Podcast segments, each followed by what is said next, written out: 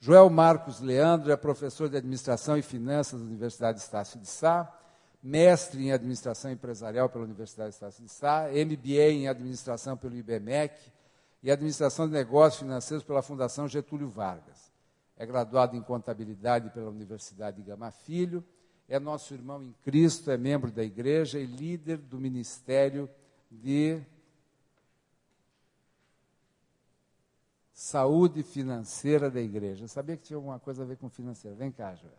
Eu também queria apresentar os dois livros que o Joel disponibilizou para aqueles que estejam interessados.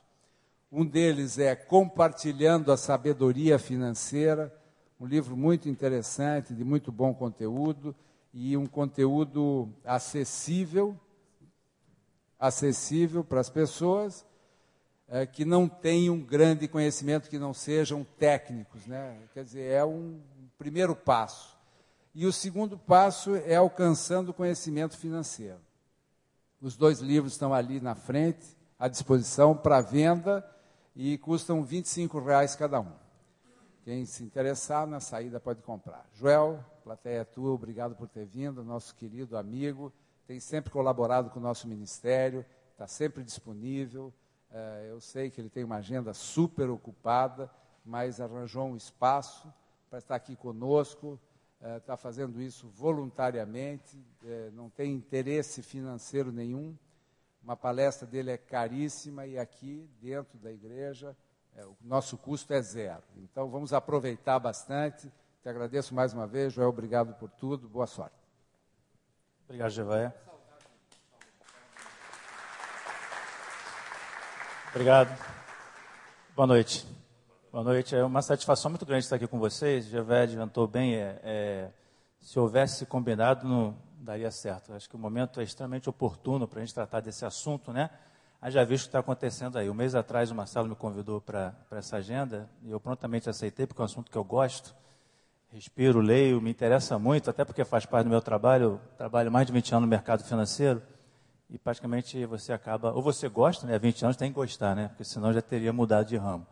É, e aí, é, as coisas foram acontecendo, enfim, nós estamos vendo hoje um momento extremamente emocionante no mercado financeiro, para não dizer trágico, né, e o objetivo aqui, eu sei que nós temos aqui empresários, nós temos profissionais liberais, temos pessoas que são mortais como eu, né, que é, trabalhadores que precisamos administrar bem o nosso dinheiro, as nossas finanças. Eu fico muito feliz de gastar um pouco desse tempo com vocês. A minha ideia aqui é trazer uma visão panorâmica do que acontece aqui, o que está acontecendo no mundo hoje. Na verdade, eu vou sair um pouquinho do Brasil, vamos conhecer um pouquinho o nosso planeta, o sistema que rege esse planeta, do ponto de vista financeiro.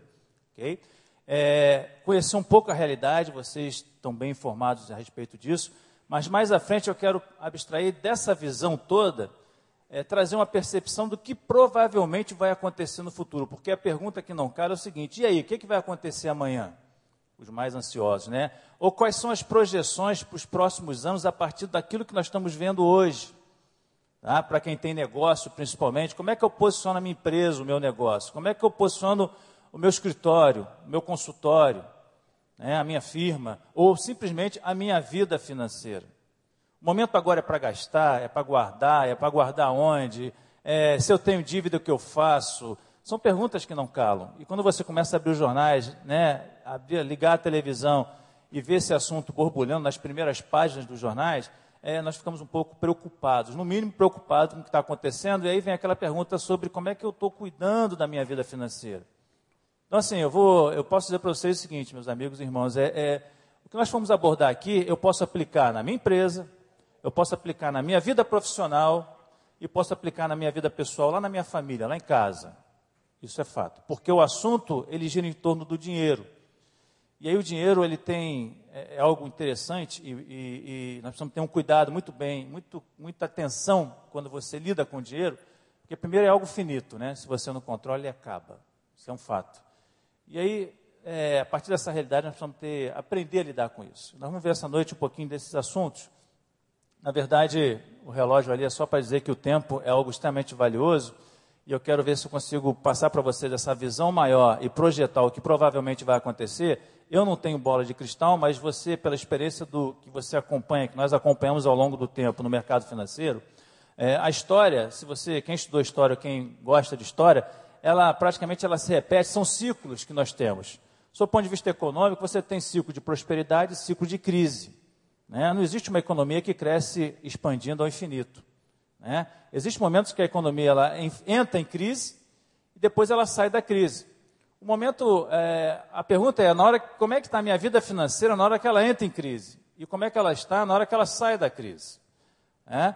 E aí existem alguns, alguns aspectos importantes que a gente pode prever. Eu quero compartilhar com os irmãos, antes de entrar basicamente nesses assuntos, é, eu escrevi esse primeiro livro, eu não tenho ele aí hoje, nós temos o segundo e terceiro livro. Esse primeiro livro eu escrevi eu lembro que eu acabei de escrever esse livro em março de 2007, março ou abril de 2007. Mandei para a editora, ele foi lançado em novembro de 2007, esse livro. Ok? E quando eu concluí esse livro, eu escrevi o seguinte: eu vou ler só um parágrafo dessa conclusão, de algumas percepções que eu tinha olhando o mercado. Isso foi escrito em abril de 2007. A situação econômica mundial, embora presente nos últimos anos um aparente cenário de prosperidade, expansão e liquidez, com excesso de dinheiro circulando no mercado internacional, principalmente através, após a globalização dos mercados financeiros, caminha, na verdade, segundo tudo indica, para uma grave crise, possivelmente já nos próximos anos. Tal crise resultará, é quase certo, principalmente da ganância e da insensatez das grandes corporações e governos que, no pressuposto único de lucrar, de remunerar cada vez mais seus acionistas, esquecem-se dos valores morais e éticos que devem nortear a sociedade humana e buscam tão somente satisfazer os seus próprios e egoísticos interesses. Esse livro foi lançado em novembro de 2007. Vocês sabem o que aconteceu em 2008. Lembram? É? Estados Unidos quebrou. Subprime. Né? Veio a crise americana em 2008. Vocês sabem o que aconteceu em 2009 né, essa crise chegou ao Brasil. É, o que era marolinha trouxe um crescimento negativo para a economia brasileira em 2009. Recuperamos em 2010. E, então, assim, percepções. Percepções. Claro que pouca gente soube disso porque eu não sou um autor famoso, né? Eu não sou. Mas quem leu o livro, quem pôde perceber, era claro que o cenário era adverso, porque a economia vinha numa ascensão de liquidez, de prosperidade, todo mundo gastando e comprando é, muito forte né? e alguém paga a conta disso. E a ganância foi o grande motivo que levou a economia americana à, grave recessão e à grave crise em 2008. Vocês lembram disso? A, a, o crash é, da economia americana. É, nós temos hoje uma economia americana com juros de 0% ao ano desde, desde 2008. E o Federal Reserve hoje, o Banco Central Americano, projeta esse juros zero até 2013 para tentar acalmar o mercado. Enfim, é um cenário que eu quero mostrar para os amigos, para os irmãos, para vocês que estão aqui essa noite, para que nós tenhamos a percepção de o que acontece lá fora, principalmente nos Estados Unidos e na Europa, afeta sim lá em casa. Afeta lá em casa. Tá? Diretamente, porque o mundo é. Temos que ter essa visão. Esse planeta aí, chamado Terra, onde todos nós habitamos, ele tem um sistema hoje que rege esse modelo econômico desse planeta. Nós vivemos debaixo do sistema chamado capitalismo. Na verdade, duas nações apenas são ainda adotam o comunismo como regime, inclusive econômico, né? Vocês podem me dizer quais são as duas nações do mundo que ainda são comunistas de carteirinha? Cuba, China não. A China não é o regime, o partido é comunista, mas o sistema é muito capitalista, inclusive, né? O partido é comunista, mas o sistema é capitalista. Cuba e Coreia do Norte, lembra da Coreia do Norte? Ainda é comunista lá, totalmente fechado. Fora esses países, o restante todos eles adotam o modelo capitalista, do comércio, das transações, né, da livre iniciativa. Enfim, nós temos um planeta hoje voltado para o capitalismo. E o conceito de capitalismo, rapidamente, nós poderíamos dizer que o capitalismo é você acumular riqueza. A essência do capitalismo é acumular riqueza. Quanto mais riqueza eu tiver, isso na visão capitalista, mais poder eu tenho e mais eu serei reconhecido pela sociedade hoje. É a sociedade de consumo que nós chamamos de sociedade materialista. Isso é a essência a essência do capitalismo. Funciona dessa forma. ok? É, você é conhecido pelo que você tem. Nós sabemos disso na nossa sociedade, que é o modelo que o mundo adota hoje. Só que esse mais ter, mais possuir, ele acaba gerando uma coisa chamada ganância. Esse foi o grande vírus que atingiu o mundo, principalmente o mercado financeiro, é, lá nos Estados Unidos, que era a principal economia, e ainda é a principal economia desse planeta e desse mundo capitalista. Ora, a consciência que nós temos que ter, e eu quero trazer essa visão para os irmãos e para os amigos dessa noite, é que o mundo que nós vemos ele é um grande mercado. Essa é a grande verdade. Com a chamada globalização de todos os sistemas econômicos e financeiros, o mundo passou a ser um grande mercado. Nós estamos conectados lá dentro de casa ao mundo, não é verdade? Pela internet, conversamos com nossos amigos em qualquer canto desse planeta, a qualquer hora do dia.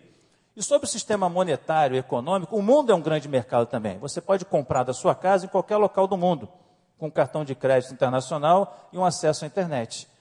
Essa facilidade de comércio, essa visão de mundo com o mercado, é que nos leva a ter uma consciência, muitas vezes, do que está acontecendo na Europa, nos Estados Unidos, isso de fato afeta a economia brasileira, afeta as famílias brasileiras e afeta a minha empresa aqui em Jacarepaguá, no Recreio, na Barra, ou lá na Baixada. Afeta o meu negócio também. Porque há um fenômeno que está envolvendo todo o sistema monetário e mundial, que é o mercado financeiro globalizado. Isso é fato. Então temos que ter essa percepção, essa consciência. Por isso que nós precisamos acompanhar os acontecimentos. E aí, o que acontece hoje no mundo, porque isso interfere na nossa vida econômica. É, outro aspecto importante, é, eu quero fazer um parênteses e falar um pouquinho do ano 2011. O ano 2011 tem sido um ano extremamente é, interessante para nós que estamos vivendo esse ano. Eu chamo de o ano dos extremos. Parece que, eu me pergunto, será que o mundo ficou louco? Você parou para pensar o que aconteceu só no ano 2011, e olha que nós estamos ainda em agosto. Ainda tem muitas emoções até o Natal. É?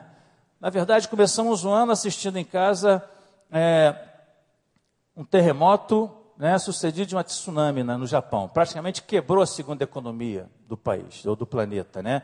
Na verdade, a partir desse terremoto, a, a China ocupou o espaço e hoje é a segunda maior economia do mundo. Deslocou o Japão para terceiro lugar. Né? Estados Unidos, China e Japão compõem aí a tríade das principais economias do mundo. Vimos esse terremoto que arrasou a segunda economia do planeta. Nós temos alguns aspectos que eu separei, só alguns dados os Estados Unidos, a maior potência econômica do mundo, ela lutou para evitar um calote internacional, um cenário inimaginável. Né? Nós acompanhamos as últimas semanas, quase aos 45 do segundo tempo, os Estados Unidos, o Congresso americano, numa guerra de braço entre os democratas e republicanos, conseguiram aprovar, autorizar o governo americano, né, o governo do Obama, a aumentar o déficit. Né? Coisa que não podia ser feita sem autorização do Congresso. Uma guerra de braço acabou levando quase a um default, quase um calote da principal economia do planeta. Imaginavelmente, é impensável você achar que os Estados Unidos não pagaria suas obrigações. Okay? Isso quase aconteceu esse ano. Outro aspecto interessante, o euro, a moeda de grande promessa há alguns anos, enfrenta hoje o maior desafio desde a criação, devido à crise soberana dos países e o déficit fiscal lá que ocorre com as nações da zona do euro. Isso é outro fato que nós estamos vivenciando hoje. É, o problema na União Europeia é que é muito mais grave que o problema dos Estados Unidos. Porque o que ocorreu na crise de 2008, se nós fizermos um histórico rápido até os nossos dias, é, o sistema quebrou nos Estados Unidos, e como o mundo é globalizado, é, quebrou onde? Nos financiamentos hipotecários que os americanos faziam. Né? Eles têm como cultura financiar suas casas, uma hipoteca de 30 anos, e a partir do tempo, ao longo do tempo, eles vão refinanciando essas hipotecas e pegando dinheiro para consumir. É o povo que mais gasta no mundo consomem muito. Né? Eu costumo dizer que os Estados Unidos, junto com a Europa, são shoppings, é o shopping center desse planeta. E aí, essa facilidade de crédito e o juro era baixo, começou a emprestar para todo mundo, inclusive para aquele pessoal chamado subprime, que eram os clientes de risco um pouco maior. Mas como tinha muito dinheiro, vamos emprestar para esse povo para ele comprar casa também. Aí começaram a emprestar para o pessoal que tinha um risco um pouco maior. O juro estava barato, emprestou. Só que aí o, o governo americano começou a aumentar os juros. E os juros lá não é igual ao nosso que é pré-fixado, ele oscila de acordo com a taxa básica americana. Quando o juro começou a aumentar, os empréstimos que eles financiaram para esse pessoal, que era um risco um pouco maior, aumentou, ficou mais caro. E esse pessoal começou a ter dificuldade de pagar. Aí começou a surgir aquela, aquele nome feio que todo banqueiro não gosta de ouvir, que é inadimplência. Começou a aumentar a inadimplência.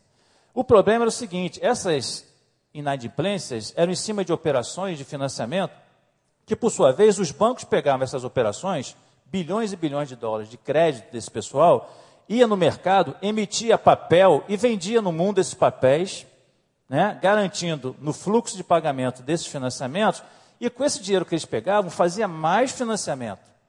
São chamadas operações derivativas. Você vai derivando um ativo e outro, pega dinheiro, empresta, pega esses empréstimos, vai, vende, pega mais dinheiro, empresta. A coisa funciona como tudo está dando certinho. Agora, se alguém quebra a corrente, o mercado quebra. Foi o que aconteceu. Parou de pagar. Aí, mas, mas Joel, parou de pagar, é só pegar e executar. Não tem uma hipoteca, não é a casa? O problema é que começou a executar muitos imóveis. E aí, se você pega os bancos, repegava os imóveis e levava a leilão. Quando você tem uma oferta muito grande de venda de imóvel, o que acontece com o preço dele? Cai. Olha, eu tinha pego uma casa, eu financiei uma casa de 500 mil dólares nos Estados Unidos, agora eu não consigo pagar, o banco foi, executa a minha garantia e vai ao mercado vender a casa que vale 500. Só que o mercado paga 250. O que, que o banco faz? Não pode vender. Ok? E aí, se não pode vender, não pode resgatar o título que ele vendeu para o banco na Europa, para o banco no Japão, para os outros bancos, os banqueiros no mundo que compraram esses papéis, porque pagava bem, era um pessoal de alto risco que tinha um juro um pouquinho maior. Ok? E aí começa a quebrar banco nos Estados Unidos, começa a quebrar banco na Europa, e o governo entra nessa hora para não dar uma quebradeira geral e o sistema ficar totalmente é, prejudicado e criar um, uma insolvência globalizada no mercado financeiro, quem banca os bancos? O governo. O governo entra, injeta dinheiro e fala: olha, eu garanto vocês, para o mercado se acalmar. É? O que, é que nós estamos vivendo agora? É a segunda onda. Isso aconteceu em 2008, 2009. Né? Então, os governos foram injetaram trilhões de dólares no mercado financeiro para salvar os bancos. Porque quem tem conta nos bancos? Somos nós, mortais. Né? Na verdade, um banco, ele trabalha com o dinheiro dos outros. Esse é o grande fato. Você tem dinheiro aplicado no banco, ele pega o seu dinheiro e faz a intermediação. Empresta para quem precisa. Ok? E fica com a diferença entre o que ele paga para você deixar o dinheiro lá e o que ele ganha de quem ele empresta, que a gente chama de spread. Essa é a diferença. Que no Brasil é bem, bem interessante. Haja visto o lucro dos bancos que estão sendo publicados agora nas últimas semanas. Vocês têm acompanhado aí. Ok? Em seis meses, banco dando 6 bilhões, 5 bilhões de lucro líquido. Líquido. Já pagou todo mundo. Okay? Então é isso que aconteceu. Agora vem a pergunta clássica. Está dizendo ali o déficit fiscal dos países da União Europeia. O déficit fiscal dos Estados Unidos, que teve que ter autorização do Congresso para fazer mais dívida. Sabe por quê? Agora, agora chegou a segunda onda. A pergunta é o seguinte: quem vai salvar os governos? Por isso que o mercado está esse, essa, esse conflito, né? Tá essa é, onda de falta de orientação. A pior coisa que pode existir com o mercado financeiro é quando ele perde o chão. Porque aí você tem aqueles efeitos manada, as pessoas não sabem se vende, se compra, se, se deixa de fazer, se deixa de investir. Há uma incerteza generalizada. E a ganância que rege o mercado, porque nós estamos falando de dinheiro, ela acaba levando uns a, ao desespero, como acontece aí em alguns mercados. Então, isso é fruto. Agora nós estamos vendo o problema seguinte: quem vai salvar os governos? Essa é a pergunta. Quebrou a Grécia, lembra da história da Grécia? Foi o primeiro. Portugal foi junto alguns meses atrás. A Irlanda já deu sinais. Né? Já estão marcando data para Espanha e Itália, no caso da Europa. E hoje eu estava conversando com o gerente do, da nossa agência em, na Espanha. Era 10 horas da noite lá, ele estava trabalhando, ele me ligou e eu perguntei como é que está aí hoje. Ele falou, hoje foi o caos. A Bolsa da Espanha caiu 5, a França caiu 5, porque agora saiu nos jornais aqui que os bancos da França estão quebrando. Ok? Então tem um banco chamado Société Générale, que é um banco francês gigantesco. Só hoje as ações desse banco desvalorizaram 21%, só hoje. Ninguém sabe o que vai acontecer nessa madrugada quando abrir o mercado na Europa amanhã. Ok? Gente, só um parente, eu não sou o cavaleiro do apocalipse. Eu não venho trazer notícias ruins para vocês. Ok? Pô, esse cara, eu vou embora, né? Melhor ver a novela que o assunto é mais, né? Eu preciso falar isso para contextualizar vocês do que acontece hoje para nós chegarmos e passar para a segunda parte. O que provavelmente vai acontecer nos próximos anos, porque uma crise financeira não se resolve em uma semana. É um ciclo de declínio e você virar aqui a curva pode levar tempo, como pode ser rápido também, depende muito das ações que vão ocorrer. Eu quero mostrar o que, que poderá acontecer nos próximos anos para que nós possamos nos situar enquanto indivíduos, empresas e profissionais, né? E eu diria que a palavra de ordem hoje, se você perguntar, são duas. Primeiro, cautela. O momento exige cautela. Ok? Segunda palavrinha, o momento exige preparação, capacitação, conhecimento. Eu preciso melhor me preparar para enfrentar essas mudanças rapidamente que ocorrem, que ocorrem no mundo e que afetam o Brasil. Até porque, gente, nós não podemos perder a visão que o Brasil hoje, nós somos a sétima economia desse planeta. Nós somos a sétima economia desse planeta. Nós somos muita coisa. E a tendência é que nos próximos 10, 15 anos nós alcancemos a quinta colocação. Na ordem hoje você tem Estados Unidos, China, Japão, Alemanha, que ganhou da gente hoje por 3 a 2, né? Alemanha. É, vem aí é, Inglaterra e França, quinto e sexto, né? oscilando, e o Brasil já é a sétima, deslocando a Itália. Já tomamos o lugar da Itália. E tudo indica que, a continuar dessa forma como o Brasil está fazendo, né, continuando sua expansão econômica, chegaremos à quinta economia nos próximos dez anos. Isso é muita coisa para um país como o Brasil, num mundo globalizado como o nosso. Outra coisa interessante, a América Latina até então esquecida pelos investidores, agora considerada região de estabilidade e refúgio. Quem poderia imaginar que a América Latina agora é a menina dos olhos do mundo? Fomos esquecidos, né? ninguém pensava na gente, agora nós somos os caras desse mundo. Os países da América Latina estão atraindo capitais para investir aqui. Né? Esse é o mundo que nós estamos vivendo. Outro aspecto interessante: na Noruega, o país Prêmio Nobel da Paz, país da tolerância, do respeito, acabou de ser sacudido com um sangrento atentado. O que está acontecendo nesse mundo? Quem poderia imaginar um louco na Noruega, franco atirador, fazendo aquele estrago que ele fez, que chocou todo mundo? Né? Quem poderia imaginar Robert Murdoch, para muitos o homem mais poderoso do mundo nos últimos anos, se vê obrigado, diante do escândalo de espionagem, pedir perdão no parlamento britânico. Robert Murdoch é o dono, é o magnata das telecomunicações nesse planeta.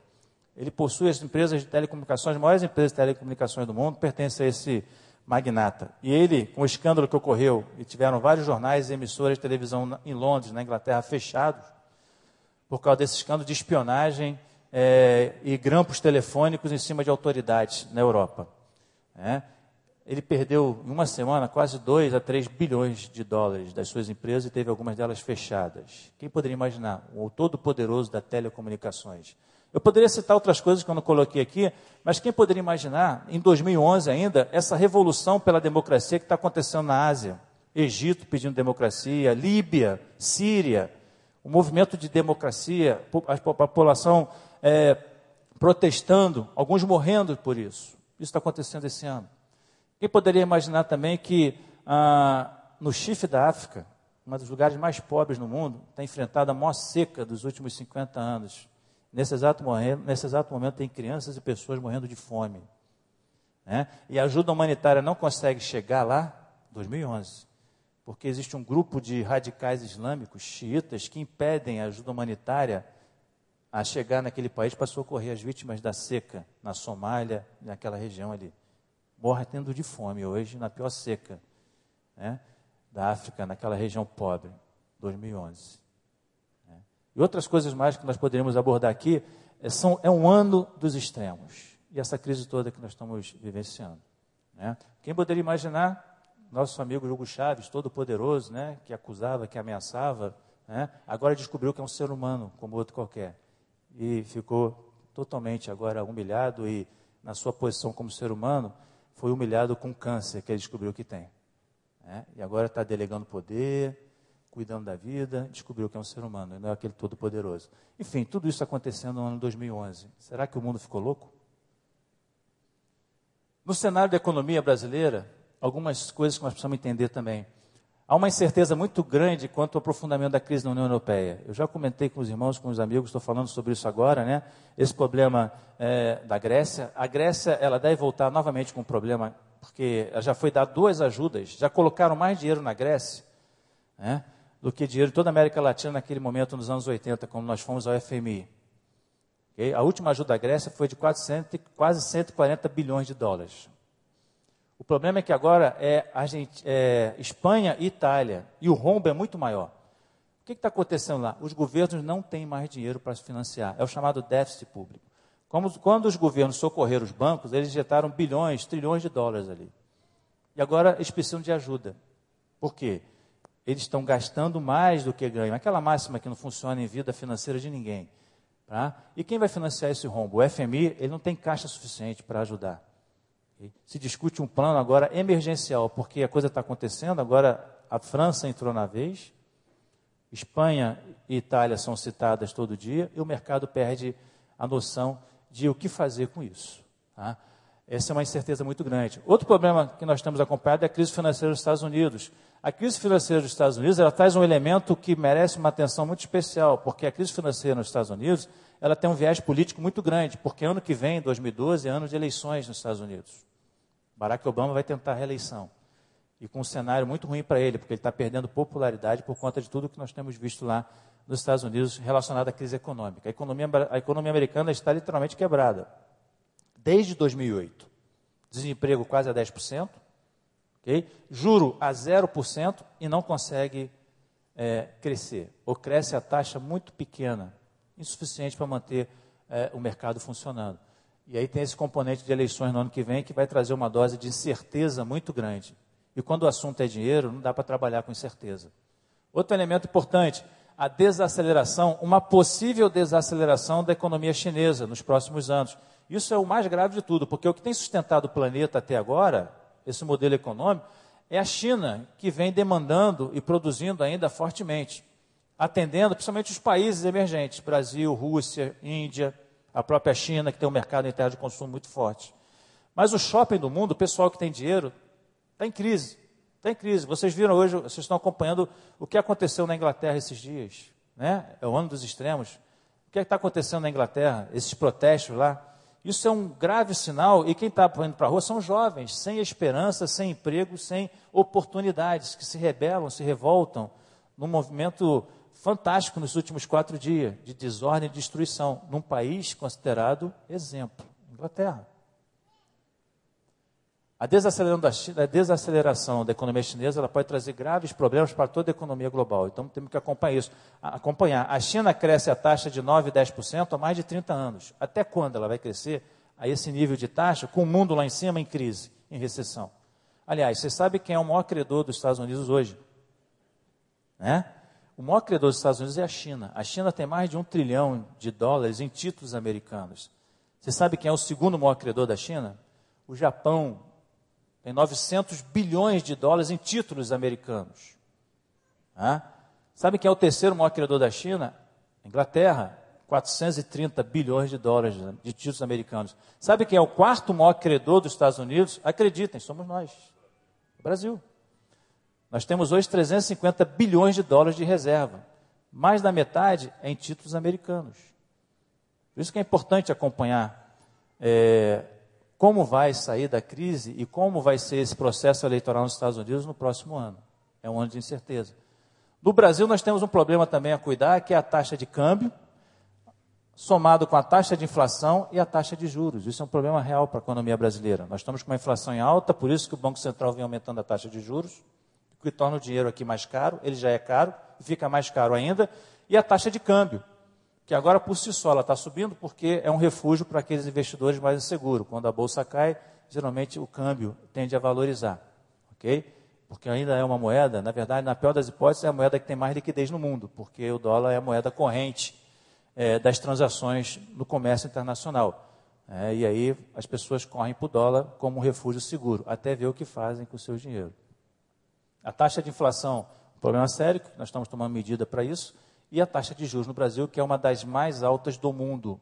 Por isso que você tem que ter uma atenção, principalmente quem tem empresa, quem tem negócio, tem que ter um cuidado todo especial com os negócios que fazem, já que os juros aqui, o dinheiro no Brasil custa muito caro. É o dinheiro mais caro do mundo. E, finalmente, outro problema grave que pode ajustar, e o governo já vem dando discurso aí nos últimos dias, que é a questão do déficit público, ou seja, o gasto governamental. É o que está quebrando a Europa e quebrou os Estados Unidos gastam além da capacidade de arrecadação. Qual é o dever de casa do governo? Ele já vem dando sinais, a Dilma já deu ordem, já falou e vem falando aí. A ordem agora é economizar. Economizar. Para que você tenha reserva financeira para enfrentar os dias maus. Eu sempre lembro da Bíblia nessa hora. A Bíblia é um grande manual. Aliás, esses livros aqui foram todos escritos baseados na Bíblia. Eu descobri que a Bíblia, entre outras coisas, é um grande manual de finanças. Né? E a primeira lição de economia que você lê na Bíblia, sobre essa história de gastos e economia, né? A primeira lição que você lê está lá em Gênesis 37 a 41, que é o primeiro economista que tem história na Bíblia, o cara chamado José. Lembra daquela história clássica das sete vacas gordas e sete vacas magras? Está lá na Bíblia. Isso é história de economia. Isso é lição de economia. Né? O que, que a Bíblia está dizendo para a gente na história de José? Na hora da fartura, né, das vacas gordas, o que, que você tem que fazer? Separa uma parte, separa a quinta parte, guarda, porque virão sete anos de escassez, de fome, de vacas magras. E aí você vai ter reserva para poder passar essa fase ruim até o mercado voltar de novo. Isso está na Bíblia, é lição de economia. Se quiser ler, pega lá, Gênesis 37 a 41. É a grande lição que nós temos, reserva para enfrentar os momentos maus. A pergunta é, nós temos feito isso ou nós estamos alavancados em dívida? Como os americanos e os europeus. Okay? Esses são pontos que merecem atenção nossa. Okay? Eu mostrei uma projeção, vamos falar agora de uma visão mais ampla. O que, que vai acontecer nos próximos anos? Quais são as projeções? Eu peguei alguns indicadores importantes né? É, e eu uso ali, quando você vê a palavrinha base, eu peguei o cenário conservador. Eu não peguei nem. Tem três cenários, eu só tirei o conservador. Eu não peguei nem o pessimista e nem o otimista. Ali é o seguinte: as projeções para 2011, 2012, 2013, naqueles indicadores ali, para o Brasil, são aqueles ali. Por exemplo, o PIB do Brasil, nós devemos, fechar esse ano com 2 trilhões e 559 bilhões de dólares de PIB. O que é o PIB? É toda a riqueza que o país vai gerar esse ano. Okay? Toda a riqueza do Brasil hoje, né, aliás, em dezembro de 2011, vai ser de 2 trilhões 559 bilhões. Isso aqui coloca o Brasil como a sétima economia do mundo, essa riqueza que ele gera. A projeção para 2012 é de 2,7 trilhões, crescendo. E para 2013 é quase 3 trilhões de dólares de riqueza que o país vai gerar. São projeções. Detalhe: isso foi atualizado no dia 29 de julho. O mundo é dinâmico, isso pode mudar. O PIB per capita, ou seja, se eu pegar toda essa riqueza e dividir pela população, nós vamos ter uma renda per capita em 2007 de 13.128 dólares por habitante. Essa nossa renda per capita, vem crescendo ao longo dos últimos anos. Para 2012, projetamos 13.980 e 2013, quase 15 mil dólares de renda per capita. Ou seja, divide pelo número de habitantes aquela riqueza é quanto você tem para cada brasileiro. E vai crescendo segundo projeções. A variação do PIB aí, é o crescimento da economia, né? 4% esse ano, 4% em 2012, 4,5% em 2013. Isso para a nossa economia. São notícias boas porque nós estamos crescendo enquanto os países ricos estão andando para trás. Estão em recessão. O que é recessão? É taxa negativa. Por isso que nós já passamos a Itália, e se continuar essa questão, nós vamos passar a França, vamos passar Inglaterra e vamos assumindo a liderança. É, é o que aconteceu com a China em relação ao Japão. Já é a segunda economia do planeta. Okay? Reservas internacionais. Nós temos hoje, devemos terminar esse ano com 346 bilhões de dólares de reserva, tá? Para enfrentar essas turbulências, é importante ter essa reserva, né? É uma segurança que você tem. É, em 2012 vai para 363 bilhões, em 2013 nós devemos ter aí próximo de 400 bilhões de dólares de reserva. Ok? Taxa de desemprego no Brasil, 6,6, 6,4, 6,1. Uma taxa de desemprego decrescente. Né? A economia vem crescendo rápido, vem gerando emprego. Né? Isso é uma taxa muito boa de desemprego, é, considerando as demais economias do mundo.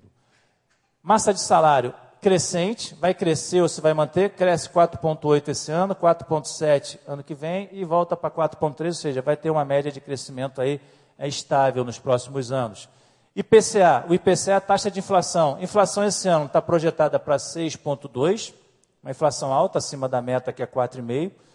Para 2012, ela vai reduzir, porque o Banco Central tem aumentado a taxa de juros, vocês vêm acompanhando isso, a taxa básica de juros hoje está em 12,5% ao ano. No início do ano ela estava próxima de, estava em 11, 11, 11,25. Ok? Então ela, a taxa de inflação deve decair, nos, declinar, né, de 6,2 para 5 é, e chegando a 4,5%. Ok? O IGPDI, que é uma outra taxa de inflação medida pela Fundação Getúlio Vargas, 5,2 esse ano, 5 em 2012, 4,3, ou seja, inflação em queda. Tá? E a taxa Selic, que é a taxa que mede o custo do dinheiro no mercado financeiro, tinha uma projeção de fechar esse ano a 12,75. Alguns já dizem que não vai ter mais aumento, ela está em 12,5 hoje. Alguns analistas dizem que ela deve até baixar por causa dessa recessão, começar a baixar ainda esse ano, causa da crise. E ela baixaria ano que vem, chegando a 2013 a 10,5. Essa é a taxa básica de juros, que define o valor do dinheiro no mercado financeiro. Câmbio, quanto é que vai ficar o câmbio? Você que quer viajar para a Europa, para a Disney no final do ano, quanto é que vai ficar esse câmbio? O câmbio hoje está em 1,62, fechou a 1,62. Mas a projeção para dezembro é 1,60 dólar, em 2012 dólar 1,65, em 2013 dólar 1,70. Isso é projeção, né? Dado o cenário. Só que isso não foi ainda 29 do 7. Tá? Não computou toda essa mudança que ocorreu nas últimas semanas, principalmente essas últimas duas semanas. Isso pode sofrer alteração. Okay? São projeções que nós temos aqui. Ora, e como é que nós trabalhamos isso? Qual é a dinâmica das nossas decisões financeiras? Trazendo mais ainda para a nossa realidade agora. Como é que eu cuido disso? Como é que eu trato da minha vida financeira lá na minha empresa, no meu negócio, na minha casa? Geralmente nós nos deparamos com dois tipos de decisões financeiras. Né? Eu tenho, me deparo com decisões de investimento, né? quando eu vou é, consumir alguma coisa, eu chamo investimento quando eu quero consumir, por exemplo, trocar o carro, reformar minha casa, né? comprar um bem uma televisão maior para a Copa 2014, viajar para fora. Isso é um investimento que eu faço na minha casa, na minha família, na minha vida. Comprar uma máquina nova, reformar o meu escritório. ok? Essas decisões de investimento, ela envolve um momento importante que você tem a chamada a aplicação de recursos. E aí você tem que lembrar o seguinte: só existe duas fontes de recursos.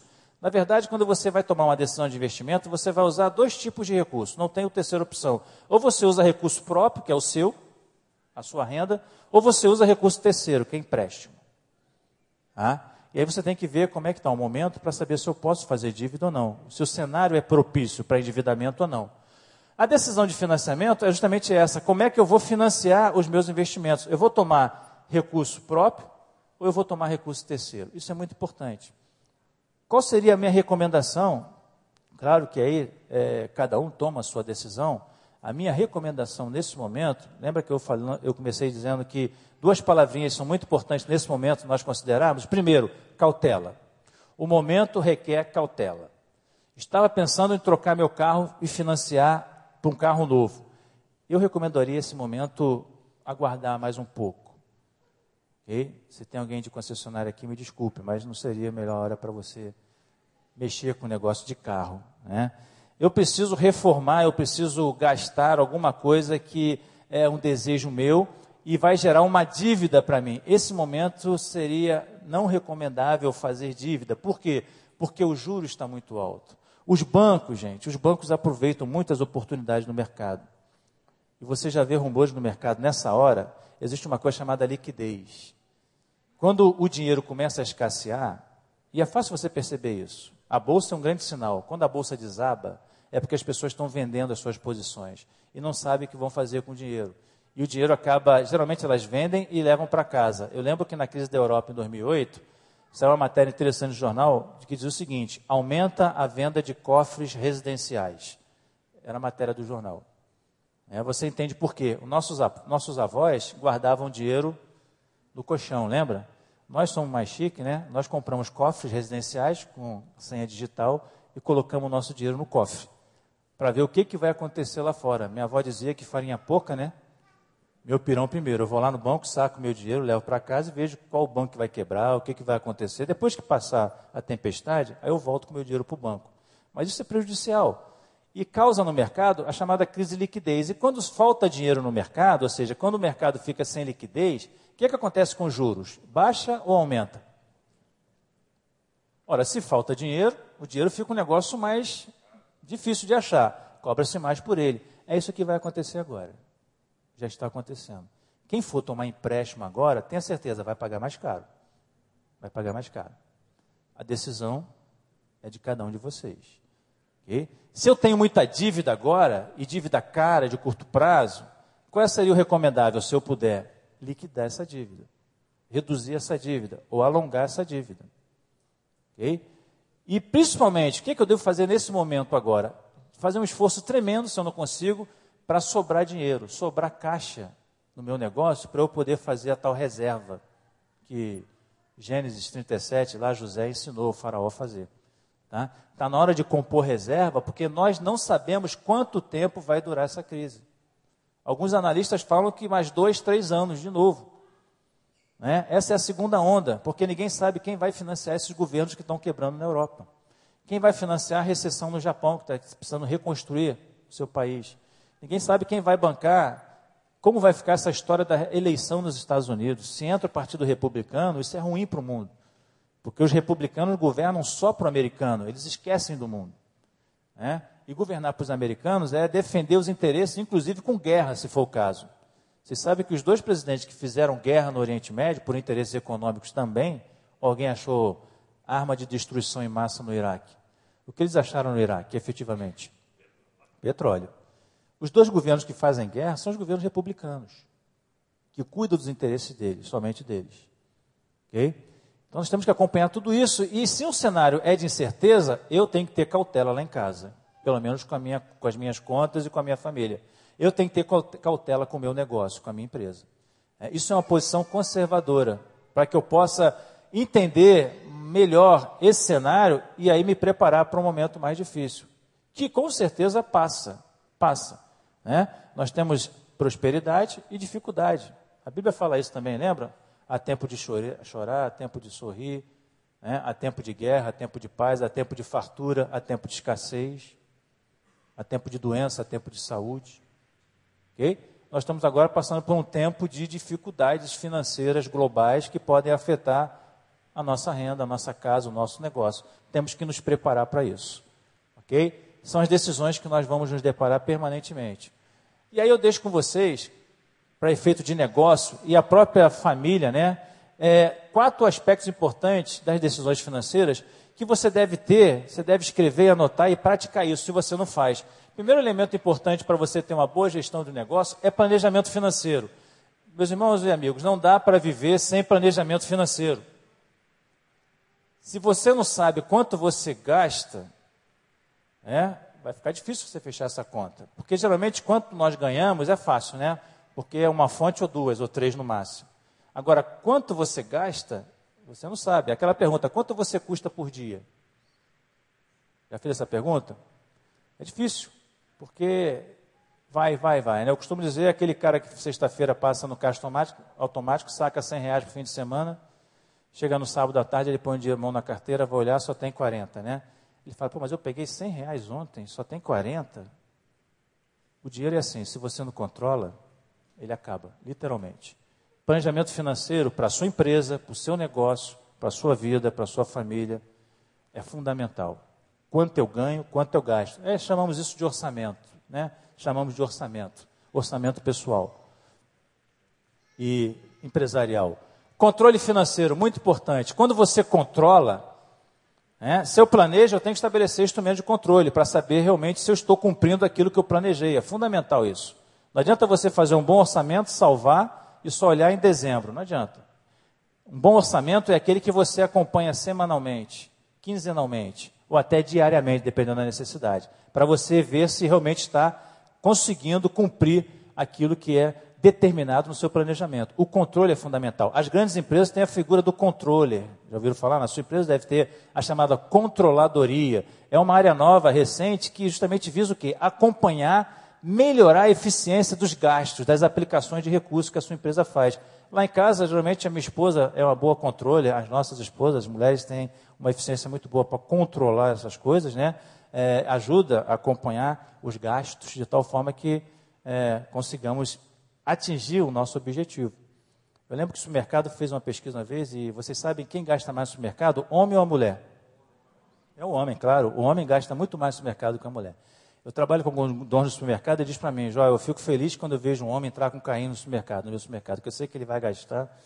Né? A mulher não, ela vai com a nota e tica e só compra aquilo. Controle. Solta um homem com carrinho. Vai amendoim, vai pipoca, vai doce, vai chocolate, né? E vai o feijão e arroz também. Né? E chega em casa e ainda toma a chamada da mulher. Por que comprou tudo isso, né? Estourou o que estava planejado. É controle. Se você não controla, acaba. Outra coisa extremamente importante é definir a administração de ativos e passivos. Né? Aí vem uma coisa muito interessante, e eu tenho uma teoria, eu lamento muito, eu sou formado em contabilidade, eu tenho três professores aqui da área de contabilidade, professor Souza Neto, Edmilson e o Denilson, que são colegas de trabalho também, que estão conosco aqui.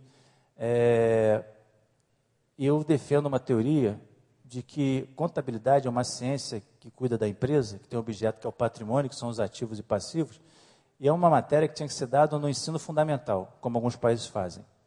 Porque a verdade é que tem muita gente comprando passivo, achando que comprou ativo. Tem muita gente com passivo pensando que é ativo. Ativos são os bens e direitos que nós possuímos. E os passivos são as nossas obrigações. Só que tem muita gente comprando passivo dizendo que é ativo. Sabe aquela pessoa que comprou um carro zero e chega em casa com a sua esposa, namorada, amor, olha o meu carro zero que eu comprei, querida, é nosso. Vamos dar uma volta no nosso carro zero. Sente o cheiro do carro zero. Né? Vamos jantar no meu carro zero. Mal sabe ele que no fundo da gaveta tem um carnezinho com 72 prestações para ele pagar daquele carro zero. Passa três meses sem pagar, o carro zero some. Amor, cadê o carro? Não, não gosto de estar bebendo muito, problema, custo alto. Devolvi o carro, nada, né? Deixa de pagar para ver o que acontece com o seu carro zero. Né? Muita gente comprando passivo, dizendo que é ativo. A casa que eu, financei, que eu financei vai ser minha quando eu quitar. Até lá eu tenho um passivo. Deixa de pagar a prestação da sua casa para ver o que acontece com a sua casa. Cuidado com isso. Administrativo é uma coisa, administrar passivo é outra. E nós temos que ter uma atenção muito especial com os passivos, porque eles carregam juros e despesas adicionais. Muito cuidado com isso. Tem muita gente com essa visão errada, equivocada de passivo e ativo. Okay? Muita empresa pensando assim também. E aí o planejamento, uma gestão de sucesso de negócios tem que ser focada em planejamento, em controle e na real visão do que é um ativo e do que é um passivo.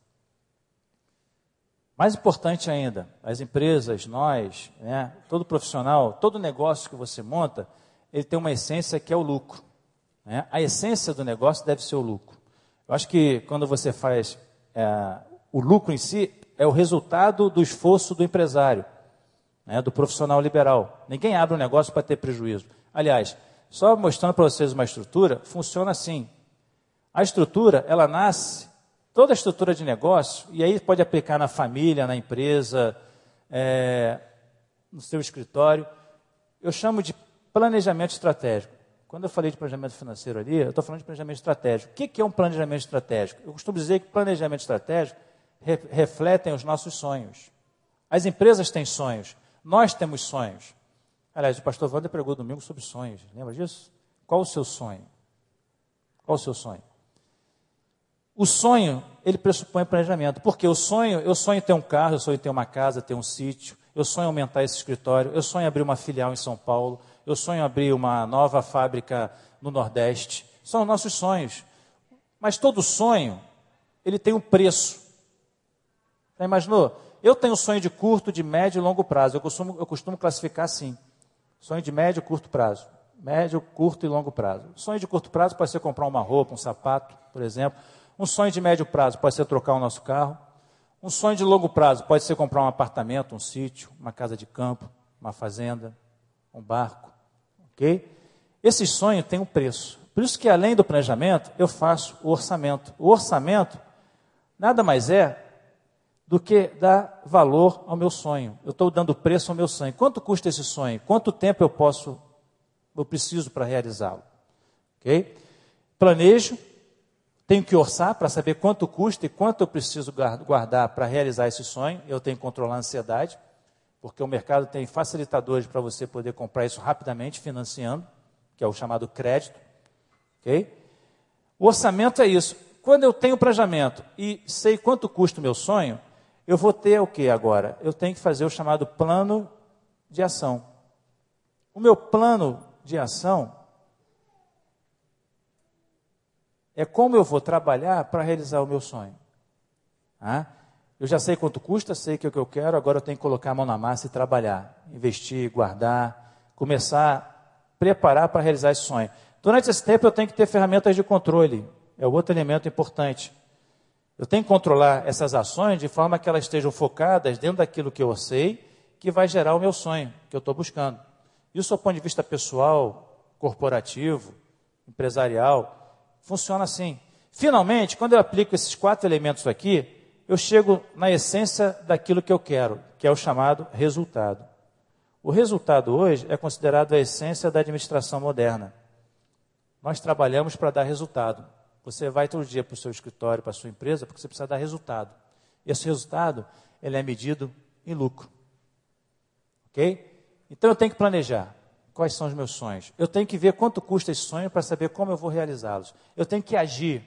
Aqui é arregaçar a manga e trabalhar duro para realizar esses sonhos. Fazemos isso todo dia. Tem que controlar para não perder o foco. Finalmente eu alcanço o objetivo, que é o resultado.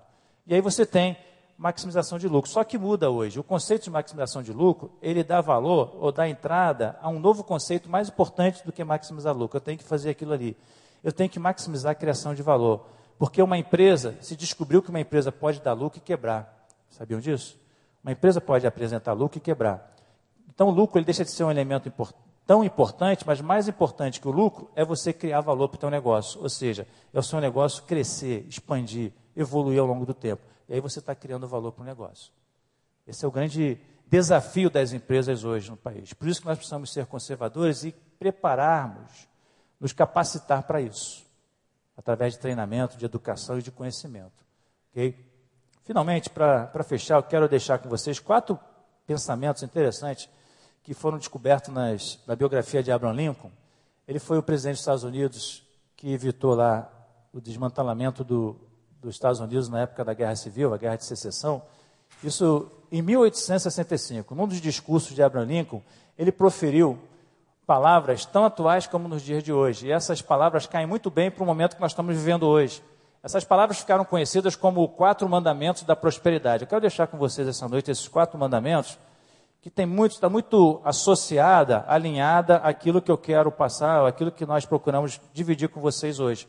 Ele diz o seguinte: o primeiro mandamento que Abraham Lincoln deixou né, no seu discurso em 1865: Não criarás prosperidade se não estimulares a poupança. Tenha certeza disso. Você não vai prosperar se você não souber planejar e ter uma reserva financeira, realizar seus sonhos a partir desse planejamento. Não dá para fazer é, prosperar com dívida. Com dívida. Não dá para prosperar gastando mais do que ganha. Isso é fato. Segundo mandamento: não criarás estabilidade permanente baseada em dinheiro emprestado. Está aí a segunda resposta. É. Eu não dá, não dá para eu, a minha casa, o meu negócio ter estabilidade permanente se eu vivo financiando a minha empresa, se eu vivo tomando crédito endividado. Né? Veja bem, eu não sou contra a dívida, eu não sou contra crediário. Eu não sou contra isso, desde que você tenha planejado. Você vai financiar a sua casa? Parabéns. Você planejou? Está no teu orçamento? Parabéns, sucesso. Vai trocar seu carro? Planejou? Está no seu orçamento? Você fez seu trabalho de casa? Está controlando isso? Pode fazer?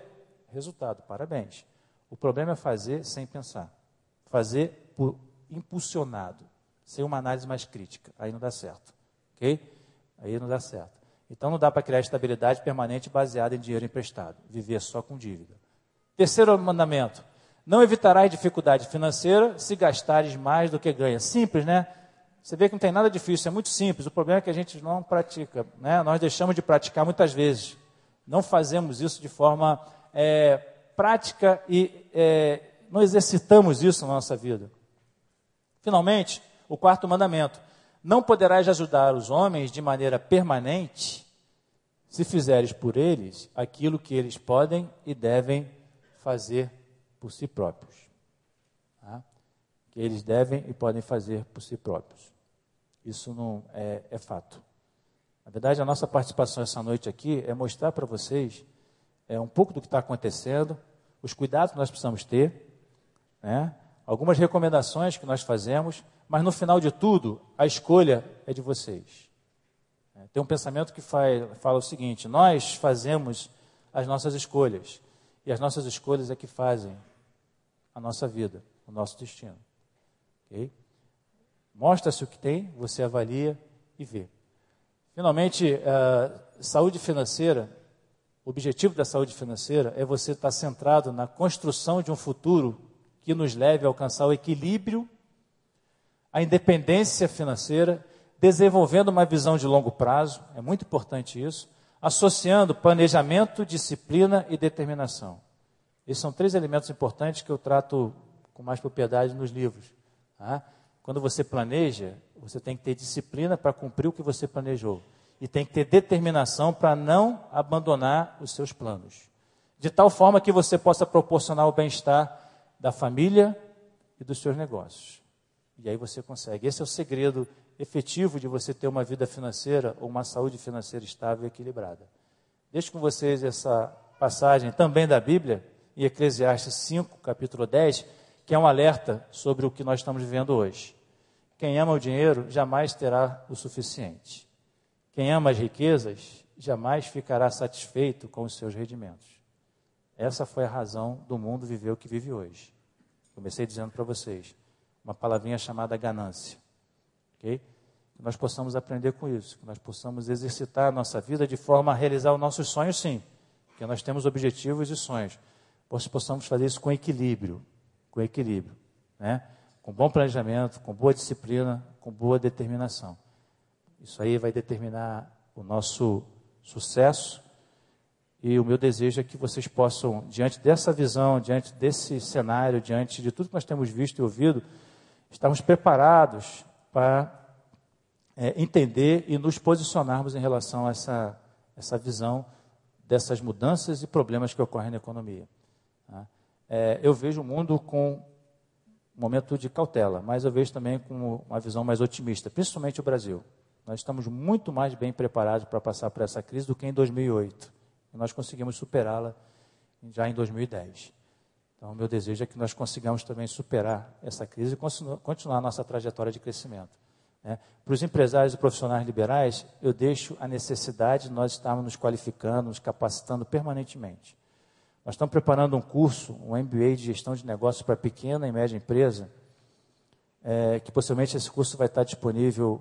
Nós estamos tentando negociar com a Universidade Cândido é, Castelo Branco, nesse campus aqui que tem na, no Recreio, é, voltado somente para a área de negócios para pequenas e médias empresas, porque é necessário que nós permanentemente estejamos nos qualificando para que possamos entender, interpretar e nos preparar para esse mercado tão competitivo e cheio de oportunidades que os próximos anos vão trazer para cada um de nós.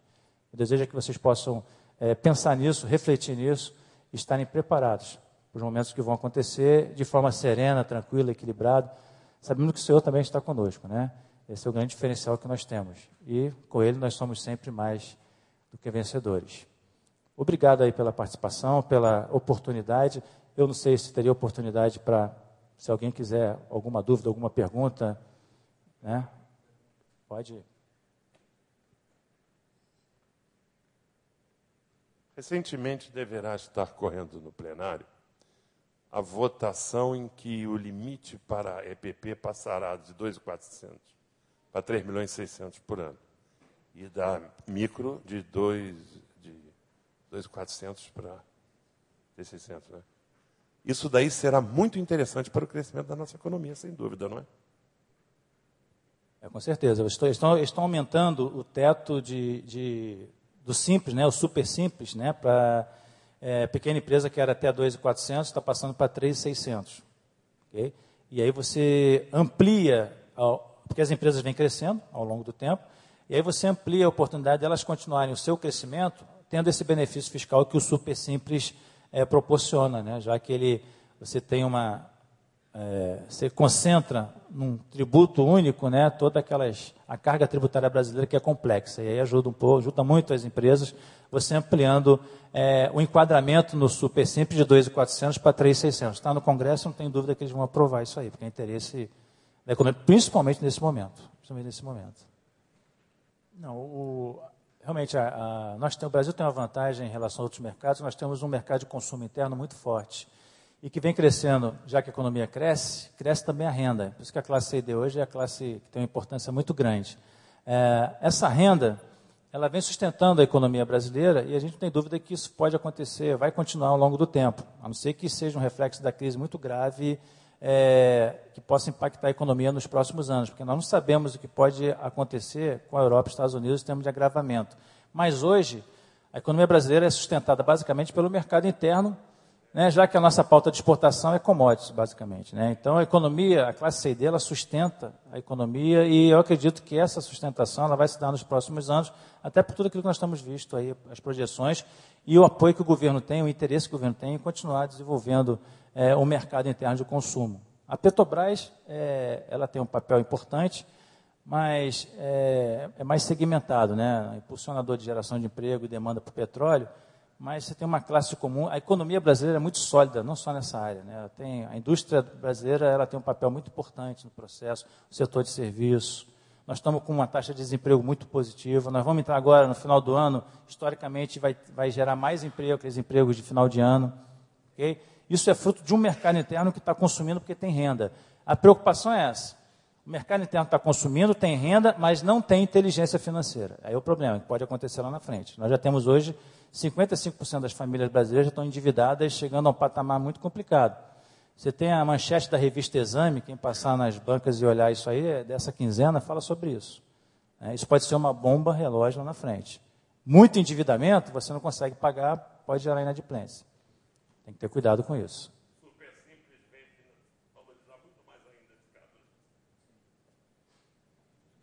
Ok? Obrigado pela oportunidade, gente.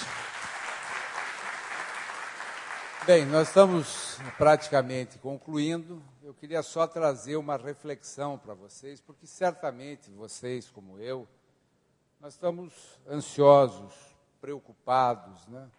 É, o cenário não está muito claro, a gente tem consciência das coisas, mas nós temos recursos. Nós que cremos em Deus, nós temos recursos, e recursos que extrapolam o conhecimento humano. Nós, nessa palestra, vimos claramente orientações, fundamentos para como agir. Mas, acima de tudo isso, nós temos o nosso Deus que nos socorre nas horas mais difíceis. Eu quero trazer um, um texto bíblico para reflexão, que está em Mateus 6, 25. Por isso vos digo: não andeis ansiosos pela vossa vida quanto ao que haveis de comer ou beber, nem pelo vosso corpo quanto ao que haveis de vestir. Não é a vida mais do que o alimento e o corpo mais do que as vestes? Observai as aves do céu, não semeiam, não colhem, nem ajuntam em celeiros. Contudo, vosso Pai Celeste as sustenta.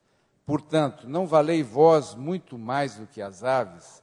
Qual de vós, por ansioso, por ansioso que esteja, pode acrescentar um côvado ao curso da sua vida? E por que andais ansiosos quanto ao vestuário? Considerai como crescem os lírios do campo, eles não trabalham nem fiam. Eu, contudo, vos afirmo que nem Salomão, em toda a sua glória, se vestiu como qualquer deles. Ora, se Deus veste assim a erva do campo, que hoje existe e amanhã é lançada no forno, quanto mais a vós, outros homens de pequena fé. Portanto, não vos inquieteis, dizendo que comeremos, que beberemos, ou com o que nos vestiremos. Porque os gentios é que procuram todas essas coisas, pois vosso Pai Celeste sabe que necessitais de todas elas. Buscai, pois, em primeiro lugar o seu reino e a sua justiça, e todas essas coisas vos serão acrescentadas. Portanto, não vos inquieteis com o dia de amanhã, pois o amanhã trará os seus cuidados. Basta o dia o seu próprio mal. Então, essa é a palavra que pode nos sustentar e certamente vai servir de inspiração para todos vocês. Como nós fazemos habitualmente, eu vou pedir ao pastor Franco que venha aqui. E se você tem uma angústia, se você nesse momento tem um sonho, tem um projeto, mas tem uma dúvida também de como agir, de como proceder. Eu queria que você, no seu lugar, eh, se mantivesse em reflexão e colocasse diante de Deus essa sua dúvida, essa sua angústia, esse seu sonho, esse seu plano, essa sua questão e colocasse diante de Deus para que a solução seja apresentada por Ele mesmo e no coração de vocês, vocês vão sentir as respostas. Vou pedir ao pastor Franco que ore por todos nós.